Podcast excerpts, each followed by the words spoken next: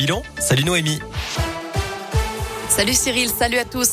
Un point sur le trafic pour commencer. Alors tout va bien sur les routes hein, dans l'agglomération lyonnaise, mais c'est compliqué sur les rails entre Valence et Villefranche-sur-Saône.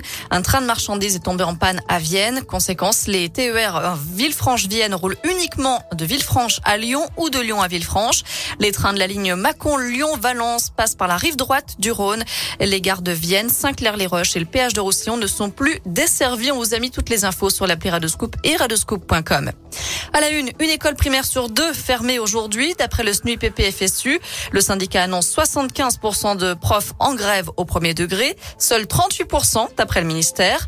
Dans les collèges et lycées, l'éducation nationale compte près de 24% d'enseignants grévistes, 62% d'après le syndicat SNES-FSU.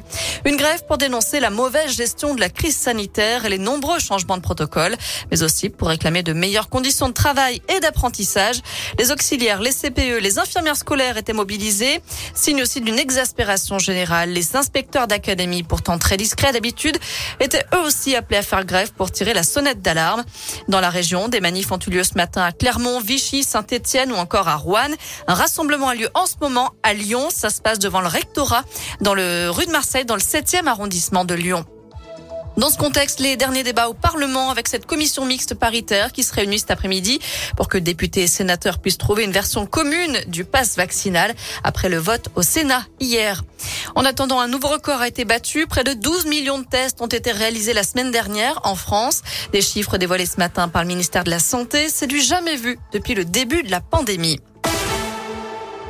Retour à Lyon avec une allée au nom de Franck Labois, inaugurée aujourd'hui dans le 8e arrondissement. Franck Labois, c'est ce policier tué en intervention en 2020 à Bron, mortellement percuté par un chauffard. Le maire de Lyon, Grégory Doucet, le préfet du Rhône étaient présents.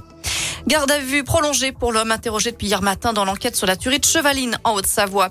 Selon plusieurs médias, ce motard lyonnais avait déjà été entendu comme témoin et mis hors de cause en 2015. Cette garde à vue vise à faire des vérifications d'emploi du temps. Des perquisitions ont aussi été réalisées au domicile du suspect.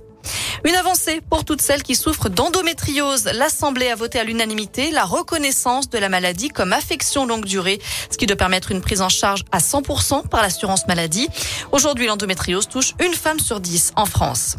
Un mot de sport avec du foot et le tirage au sort des 16e de finale de la Coupe Gambardella. L'OL jouera sur la pelouse de Monaco et puis les Clermontois affronteront Lyon-Duchère, club de Ligue 2. Rencontre prévue le week-end du 30 janvier.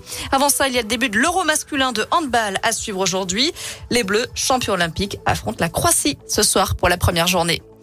Côté météo cet après-midi, normalement les nuages devraient laisser place à de belles éclaircies. Les températures sont toujours comprises entre 0 et 3 degrés pour les maximales. À plus.